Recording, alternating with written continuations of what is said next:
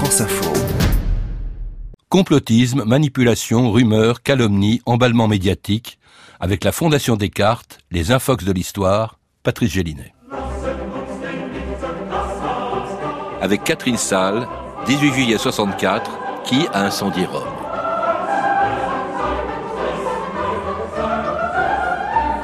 Rome est un océan de flammes, elle flambe, elle brûle de fond en comble. Toute la ville brûle Sauf le palatin, naturellement. Qui sont ces gens Ils se donnent le nom de chrétiens. Le peuple crie vengeance, Néron. Assouvit sa colère. Le peuple te soupçonne. Dirige ses soupçons contre ces monstres plutôt que contre ta personne.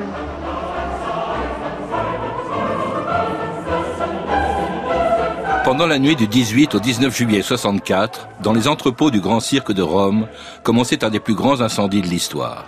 Attisés par des vents violents, les flammes allaient détruire en neuf jours les trois quarts de la capitale de l'Empire romain et faire vaciller un des règnes les plus sanglants de l'Antiquité, celui de Néron, dont la brutalité avait égalé celle de ses trois prédécesseurs, Tibère, Caligula et Claude. Après avoir empoisonné son demi-frère Britannicus et assassiné sa femme Octavie et sa mère Agrippine, il fut soupçonné même d'avoir incendié sa propre capitale pour pouvoir mieux la reconstruire. Contemple, cher Pétrone, ma nouvelle Rome. Elle s'élèvera dans sa blanche et radieuse beauté, pierre la plus pure de la couronne du monde. Elle recevra un nom nouveau, Néropolis, la cité de Néron. Magnifique, voir à toi, On divinité. n'aura jamais rien vu de pareil. Mais que va devenir la Rome qui a déjà dix siècles d'existence? Après tout, divinité, l'ancienne Rome, notre Rome, crasseuse et magnifique, mais qui reste l'objet de notre amour, elle existe encore. Elle existe. N'y aurions-nous pas pensé? Rome existe-t-elle encore, Tigellin? Rome est un océan de flammes, elle flambe, elle brûle de fond en comble.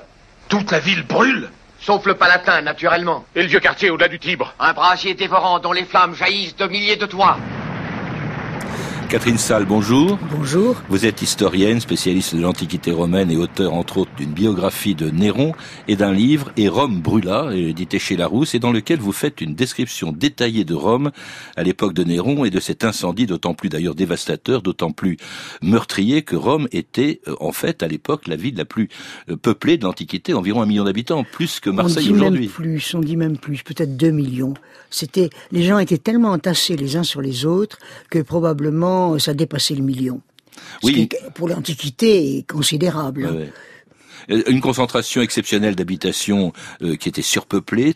On ignore souvent que à Rome existaient des maisons qui avaient jusqu'à 4 à 5 étages. Jusqu'à cinq étages, Les ce qu'on appelait les insula, et, c'est-à-dire les îlots, et c'était des, des immeubles de rapport, c'est-à-dire c'était des petits appartements qui étaient loués.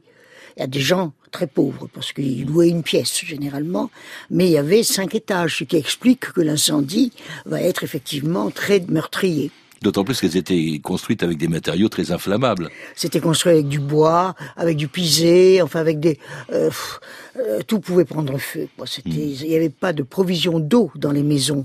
Il fallait aller à la fontaine la plus proche ou tout, donc les pompiers n'ont pas eu l'eau pour nécessaire pour éteindre ces incendies. Vous avez évoqué les pompiers, d'ailleurs, qui ont du mal parce que les rues étaient très étroites à se déplacer. Moi, j'ignorais qu'il y avait des pompiers à Rome, ce qu'on appelle C'est- les vigiles, c'est ça? Oui, les vigiles. C'est Auguste qui a institué les cohortes de pompiers et c'était un euh, des semi-militaires. Mais à la différence de tous les autres militaires, ils n'étaient pas de naissance libre. C'était des affranchis. Mais ils étaient très euh, très bien formés pour éteindre le feu et pour des incendies bien mineurs que celui qui va attaquer euh, la ville de Rome en 64. Alors, à l'époque, justement, de cet incendie, euh, Néron était empereur depuis déjà 10 ans. Il avait, et, et il était devenu empereur en 54. Il avait 17 ans à, à l'époque. Et un empereur à la fois cruel, brutal, mais qui se prenait aussi pour un artiste. Ce manque de considération qui a consisté de ma part ces derniers temps à vous priver de ma présence me contraint une fois de plus à vous exposer les tribulations d'un pur artiste. Quand je chante en m'accompagnant, j'ai la vision de choses qui dépassent mon imagination. Le monde est à moi. J'en suis le maître absolu. La musique m'ouvre de nouveaux domaines, me laisse entrevoir de nouvelles formes de félicité. Je distingue l'Olympe. Savez-vous pourquoi j'ai décidé de faire mourir ma femme? Et même ma mère que j'adorais Au seuil de l'inconnu, j'ai senti qu'il fallait apporter en offrande le plus grand sacrifice qu'un homme puisse concevoir. Maintenant ai-je songé. Je sais que vont s'ouvrir les portes mystérieuses au-delà desquelles j'apercevrai l'inconnu dont je suis hanté. S'il est sublime, tant mieux. S'il est horrible, tant pis. L'essentiel est qu'il s'écarte des sentiers battus.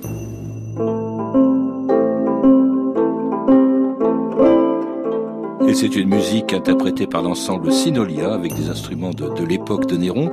Un empereur très paradoxal, au fond, on l'a entendu dans cet extrait de, de film, euh, à la fois brutal, violent et aussi en même temps un artiste. C'était vraiment un artiste? Ah, c'était vraiment un artiste. C'est-à-dire que pour lui, le monde pouvait être sauvé par la beauté et non pas par les armées comme les Romains le disaient. Et c'est vrai que petit à petit, au fur et à mesure qu'il grandit, qu'il atteint l'âge adulte, il va donner une énorme importance à tous les arts. Lui-même d'ailleurs chanter, jouer au théâtre, jouer de la musique. Enfin, il c'était un artiste assez accompli, Néron et un criminel, on l'a entendu d'ailleurs aussi dans cet extrait. il, il, a quand même, c'est absolument insensé, il a fait empoisonner son demi-frère, Britannicus, qui avait 13 ans, euh, sa propre mère, Agrippine, ah euh, en 59, sa femme, Octavie, en, en 62, remplacée par Popée, qu'il va également tuer d'un coup de euh, pied dans le ça, ventre. accidentellement, quand même. Oui. C'était un homme extrêmement brutal. D'ailleurs, c'est un peu la réputation qu'il a gardée jusqu'à aujourd'hui. Oui, c'est-à-dire qu'il était certainement brutal et cruel, mais surtout, il a eu toujours peur. C'était un homme qui était en panique perpétuelle. Et quand la panique devenait trop importante, il n'y avait qu'une solution, tuer la personne qui causait la panique. Hmm. Et c'est certainement ce qui s'est passé avec sa mère. Alors, c'est un homme pourtant qui, vous le dites, moi ça m'a surpris, était assez populaire au début de son règne très populaire. Le peuple romain aimait beaucoup Néron. Pourquoi? Parce que Néron avait les mêmes goûts que le peuple. Il aimait les spectacles, il aimait les combats de gladiateurs, il aimait les courses de chars, il aimait le théâtre. Et il se montrait toujours dans ces spectacles et le peuple romain était ravi d'avoir un empereur qui a partagé ses goûts, ce qui n'avait pas été par exemple le cas de Tibère, qui lui était détesté du peuple romain et qui lui aussi était euh, d'ailleurs tous les tous les empereurs romains c'était au fond un mode traditionnel de passation du pouvoir euh, qui ont tous assassiné leurs rivaux euh, leurs c'est-à-dire qu'il n'y avait pas de définition du pouvoir impérial mmh. pendant mmh. pas mal d'années donc on pouvait faire ce qu'on voulait alors en 64 donc se déclenche cet, cet incendie. Euh, C'était dans la nuit du 18 au, 19 juillet 64.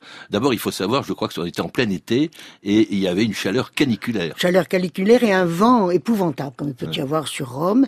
Et donc cet incendie qui probablement s'est déclaré près du grand cirque, enfin dans les entrepôts, parce que là où un brasero d'un marchand qui, qui, faisait sa petite euh, nourriture, on ne sait pas très bien.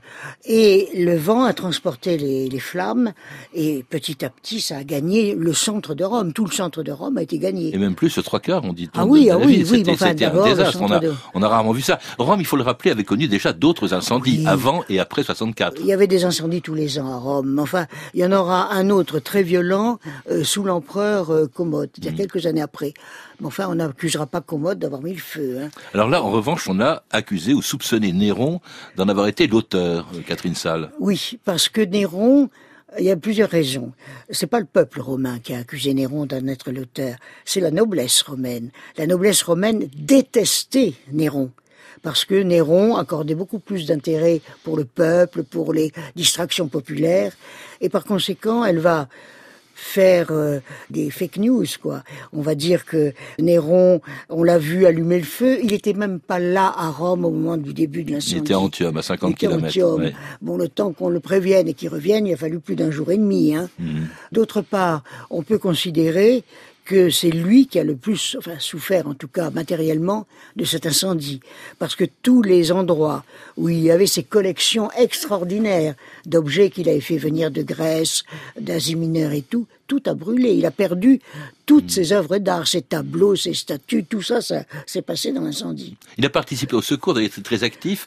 Et alors, j'ai appris, euh, notamment, enfin, il donnait l'ordre aux pompiers, par exemple, de procéder à quelque chose dont j'ignorais l'existence à cette époque-là, euh, et qui était la, la, part du feu, et qui explique peut-être les soupçons qu'on a eus euh, que Néron voulait détruire. oui, la part du feu n'existait pas. Alors c'est quoi Expliquez-le. Alors la part du feu, il a vu comment l'incendie se propageait vers le nord, et il a demandé aux soldats et aux pompiers de faire tomber toutes les maisons qui étaient là, c'est de les détruire, quoi, oui. détruire, et de laisser un vaste espace libre, parce qu'il se dira, dans cet espace, le feu va mourir. Et bien entendu, on a dit, bah, c'est parce qu'il voulait récupérer cette, cet espace. Hmm. Et donc c'est ce qui a fait naître cette rumeur, euh, justement, que Néron avait fait incendier sa ville pour en construire une nouvelle. Que sont-ils en train de crier Ils t'ont gratifié d'un nouveau titre, divinité. Incendiaire. Qu'est-ce qu'il demande? La justice. Le peuple ne demande pas de justice, il veut une vengeance. Néron, mon bien-aimé, tu as raison. Offre au peuple ce qu'il veut. Offre-lui un bain de sang, une vengeance. Non point une victime, mais des centaines, des milliers. Des victimes Quelles victimes? Des gens qui vénèrent un Dieu plus grand que toi à les en croire. Ils sont les ennemis de la race humaine et les tiens aussi. De qui veux-tu parler? Ils se moquent de nos temples et de nos dieux. Leurs prophètes annoncent que le monde finira au milieu des flammes. Eh bien, Néron, fais que leurs prophéties s'accomplissent. Que ce soit leur fin. Qui sont ces gens? Ils se donnent le nom de chrétiens. Le peuple crie vengeance, Néron. Assouvit sa colère. Le peuple te soupçonne. Dirige ses soupçons contre ces monstres plutôt que contre ta personne. Alors comme toujours euh, dans l'histoire, Catherine Salle, quand se produit une catastrophe, évidemment, on en cherche des responsables, euh, qu'il s'agisse d'une épidémie, qu'il s'agisse d'un incendie comme celui dont on parle, et on trouve souvent un bouc émissaire. Et dans ce cas, eh bien, Néron a trouvé un bouc émissaire idéal, si je puis dire. Ce sont les chrétiens, ce qui permettait de détourner les soupçons qui pesaient sur lui. Que représentaient les chrétiens à l'époque et pourquoi a-t-il choisi les chrétiens pour les accuser justement d'avoir euh, incendié Rome? Ils sont très peu nombreux à Rome et ils sont encore. C'est la première fois que dans les textes latins, on fait une différence entre les juifs et les chrétiens, parce que jusque-là, c'était des, dissidents du judaïsme mais qui vivaient dans les communautés juives. Et là, euh, c'était facile de les accuser, non pas d'avoir mis le feu. On les a pas accusés d'avoir mis le feu. On les a accusés en fait de n'avoir pas honoré les dieux de la patrie et par conséquent d'avoir provoqué la colère des dieux qui ont envoyé cet incendie. On n'a pas dit que les chrétiens avaient une torche à la main pour mettre le feu, jamais. Non, ils ont par leur impiété, provoqué la colère divine. Mais contrairement par exemple aux juifs qui étaient tolérés, ils étaient même très Ah, très bien traités. et- Eux, c'était des juifs dissidents, c'était parfois aussi des gens qui appartenaient à l'aristocratie romaine. Oui, il y en avait. Il y en a eu en tout cas après, dans le- l'entourage de Commode en particulier.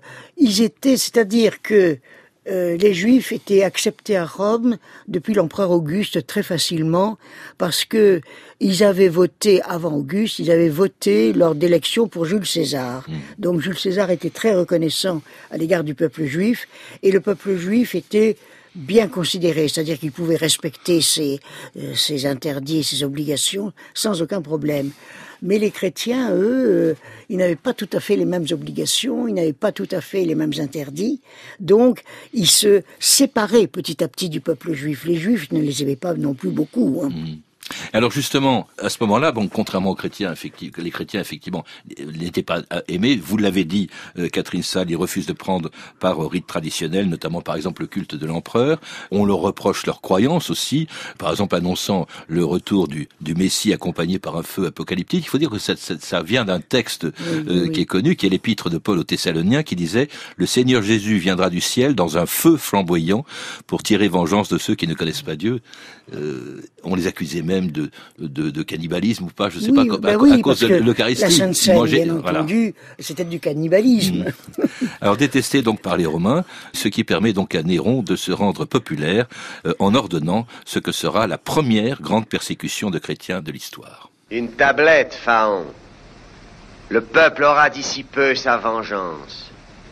Dans les présentes, je proclame que l'incendie qui a ravagé notre métropole bien-aimée est l'œuvre d'une secte de fanatiques qui s'intitule chrétiens. J'entends exterminer ces criminels d'une manière proportionnée à l'énormité de leurs crimes. Réfléchis, Néron, avant de signer ce décret. Condamne ces chrétiens. Tu en feras des martyrs et leur assurera l'immortalité. Condamne-les. Et aux yeux de l'histoire, c'est toi-même que tu condamneras. Lorsque j'en aurai fini avec ces chrétiens, Pétrone, l'histoire ne pourra pas assurer qu'ils aient jamais existé. Et c'est ainsi donc que sur ordre de Néron commence ce qui a été la première grande persécution de l'histoire du christianisme. Euh, après Étienne, hein, il faut le rappeler, qui a été le premier martyr en, en 34. Mais au fond, il n'y en avait jamais eu encore. Il y en aura beaucoup d'autres après. Mais là, les premiers martyrs, en tout cas en, grand nombre, on a même dit que euh, Paul et Pierre... Alors moi, je suis pas d'accord avec cette thèse, mais enfin bon, euh, après tout, on peut l'annoncer. On dit que Paul et Pierre ont été parmi les victimes. Moi, je trouve que leur biographie ne peut pas prouver cela parce qu'ils étaient encore vivants à ce hmm. moment-là. Et on avait promis que ce serait euh, quelque chose de spectaculaire. Euh, ça a été le cas. Ça s'est passé d'ailleurs, je crois, sur la plaine du Vatican où se trouve. Euh, les, jardins du Vatican, c'est là où l'empereur avait son palais. Hein, c'était à l'époque.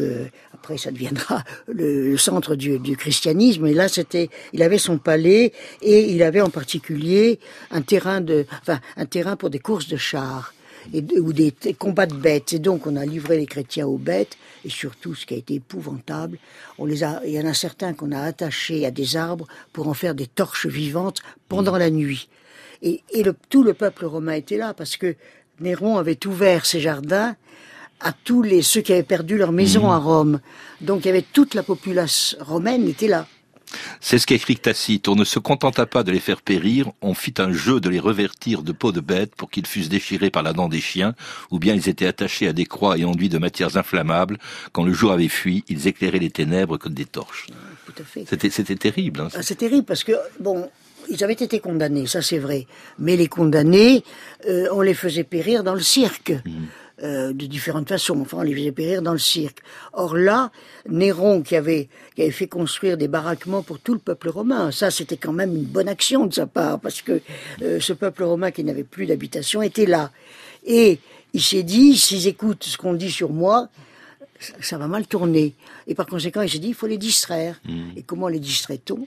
En leur montrant des supplices inédits, parce que mmh. attacher des hommes et des femmes à des arbres et les faire brûler, c'est quand même euh, particulièrement cruel. Mmh. C'est cruel, et puis surtout, c'était la, manière pour Néron, au fond, de faire mentir toutes les rumeurs qui l'accusaient euh, d'avoir été euh, l'incendiaire euh, à Rome. En fait, tout ça, ça vient de rumeurs, ça vient de ce qu'on appellerait aujourd'hui des fake news aussi, ou même d'un mensonge d'État. Que fait Néron? Eh ben, il ment sciemment, il sait même pas qui sont les chrétiens, et c'est Popée qui lui suggère effectivement de, les tuer. Il y, a, eu... comment, se transmettait justement cette information C'était des rumeurs uniquement, c'était des bouche à oreille. Ah, il n'y avait pas de journaux. Il n'y avait pas de, radio, de télévision à l'époque, mais c'est vrai que on parlait beaucoup de ça, et surtout dans la noblesse, parce que je vous ai dit, c'est la noblesse hein, qui est quand même la grande responsable de la mauvaise réputation de Néron. Le peuple, lui, l'a aimé jusqu'à la fin, et après sa mort, on est venu pendant des années mettre des fleurs sur sa tombe. Ah le peuple romain est venu après sa mort assassiné, il faut le rappeler. La, mort de Néron, oui, je parle. De Néron, oui. Il n'a pas été vraiment, enfin oui. On, l'a poussé au suicide. On l'a poussé au suicide, oui. Et donc, euh, c'est la noblesse qui, qui va euh, faire passer ces mauvaises rumeurs sont des gens importants. Hein, ce sont des nobles, ce sont enfin des qui font effectivement euh, croire que l'incendie venait de Néron. Tout ce qu'on sait d'ailleurs sur Néron vient des historiens qui, pour la plupart d'entre eux, d'ailleurs qui s'agit de Tacite, qui s'agit de Suétone, ont écrit après. Ils ont écrit après, et surtout Dion Cassius, qui a encore écrit euh, près d'un siècle après. Mmh. Bon, ils avaient des sources que nous n'avons pas. Ça, nous savons parce qu'ils citent des contemporains de Néron. Bon, ça, on pense, euh, c'était des historiens sérieux quand même, Tacite et Suétone. Donc, oui, mais partisans quand même. Pour beaucoup d'entre eux, non Oui, oui. Oui, partisans. C'est vrai qu'ils n'aimaient pas beaucoup Néron. Mais qui aimait Néron? Enfin, si, Mais Tacite que j'ai cité donne le sentiment qu'il plaint les chrétiens, mais il les aimait pas du tout non, non plus. Ils les pas du tout, non, ça, Tacite, non, non. Eh ben, merci beaucoup, euh, Catherine Salle. Je rappelle donc que vous êtes, euh, entre autres, l'auteur d'une biographie de Néron, publiée chez Perrin, et de Hérom Brula, euh, publiée chez Larousse. C'était les Infox de l'Histoire, en partenariat avec la Fondation Descartes, à la technique Fabien Capel, documentation et archives sonores Arthur Barbaresi, une réalisation de Jean-Christophe Francis.